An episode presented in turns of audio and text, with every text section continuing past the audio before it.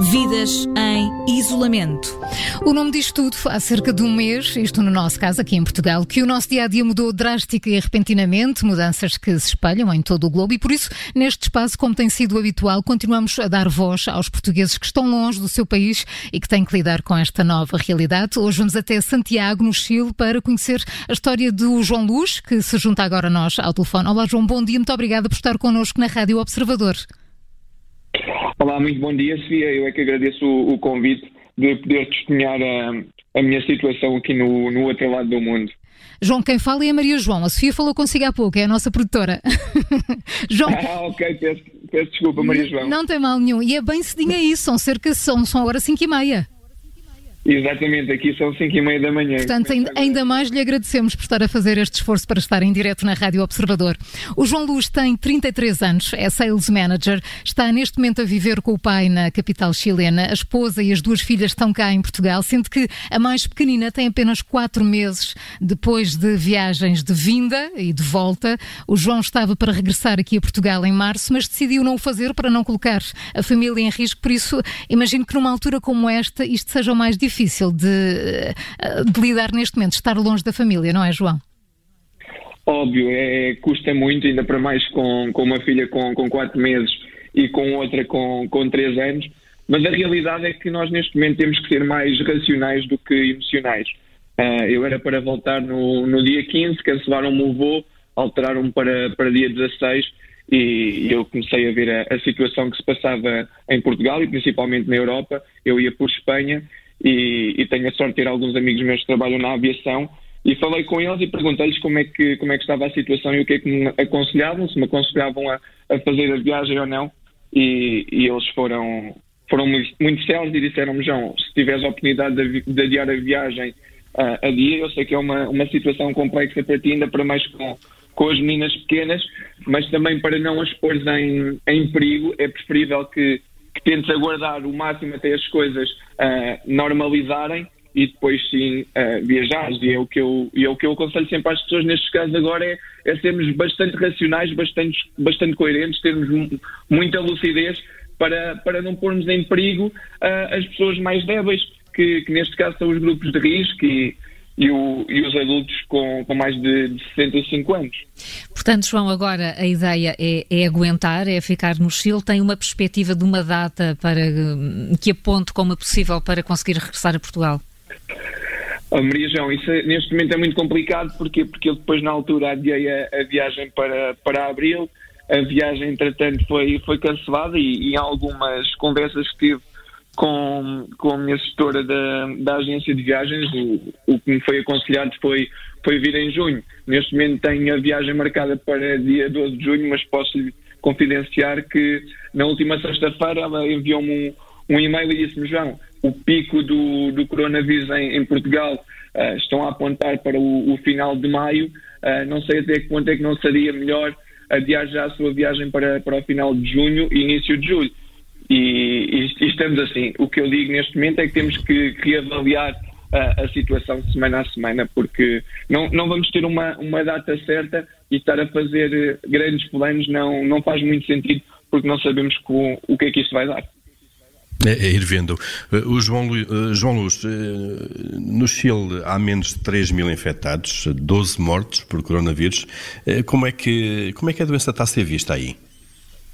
Bem, neste momento já há 3.031, segundo a última atualização feita ontem, e, e 16 mortos, mas estamos a falar de números, uh, na minha opinião, muito interessantes e muito mais baixos relativamente aos números que temos na, na Europa. A realidade é que as medidas aqui foram tomadas de uma forma muito mais efetiva e muito mais atempadamente.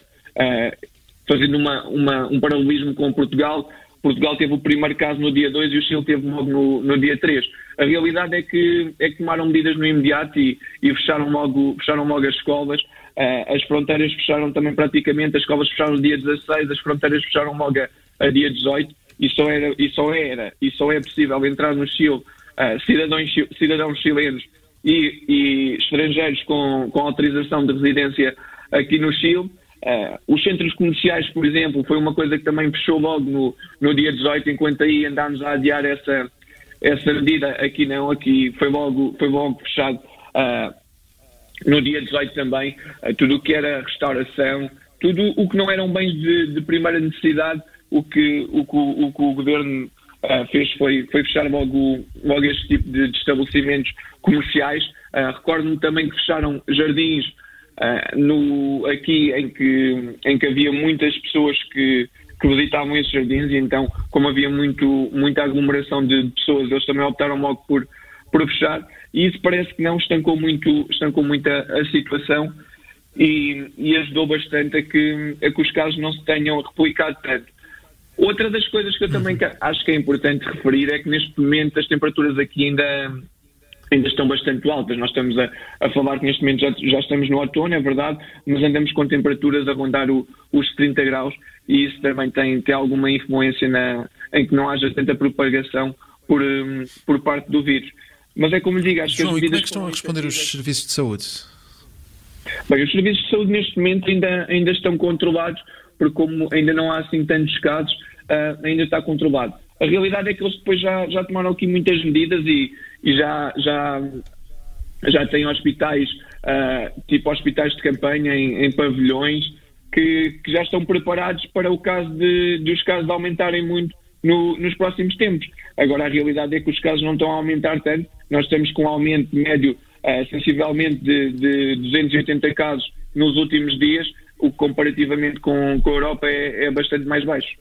Uh, e o João agora o que é que está a fazer? Continua a trabalhar?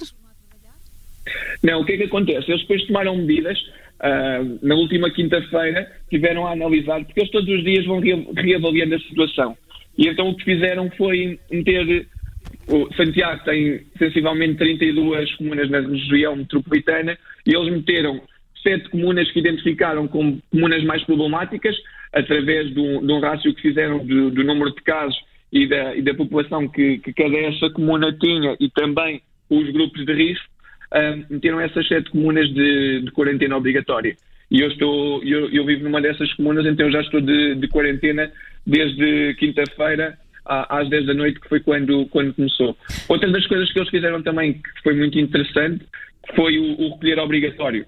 Desde dia 22 que fizeram o recolher obrigatório a partir das 22 horas até às 5 da manhã do dia consequente e então isso também ajuda a, a conter um pouco este, este surto. João Luz, em direto de Santiago no Chile, obrigada pelo seu tempo e pela partilha, que tudo corra bem por aí e com a família que está cá. Quero mandar-lhes uma mensagem para o caso de nos estarem a ouvir? Sim, a, a, minha mensagem é a mensagem que, que eu mando todos os dias. Felizmente temos a facilidade de agora ter a, as novas tecnologias que, que encurtam muito a, a, distância, mas é uma mensagem, uma mensagem de força, uma mensagem de, de, resiliência e que seguramente isto vai, vai passar. Só temos é que ser conscientes e tomar as medidas certas para no, no, num futuro próximo estarmos novamente todos juntos. Eu acredito que, que esse futuro vai, vai ser bem, bem em breve. Obrigada, João. Corra tudo bem. Obrigado. Continuação de um bom dia. Igualmente para si. Amanhã vamos conhecer a história do professor Carlos Vilar, que está de quarentena em Dili, Timor. Se souber de histórias de mais portugueses que estejam longe do seu país a passar por este período menos fácil causado pelo novo coronavírus, partilhe connosco. O número das manhãs 360 é o 913 961 556. 913 961 556. Vidas em isolamento.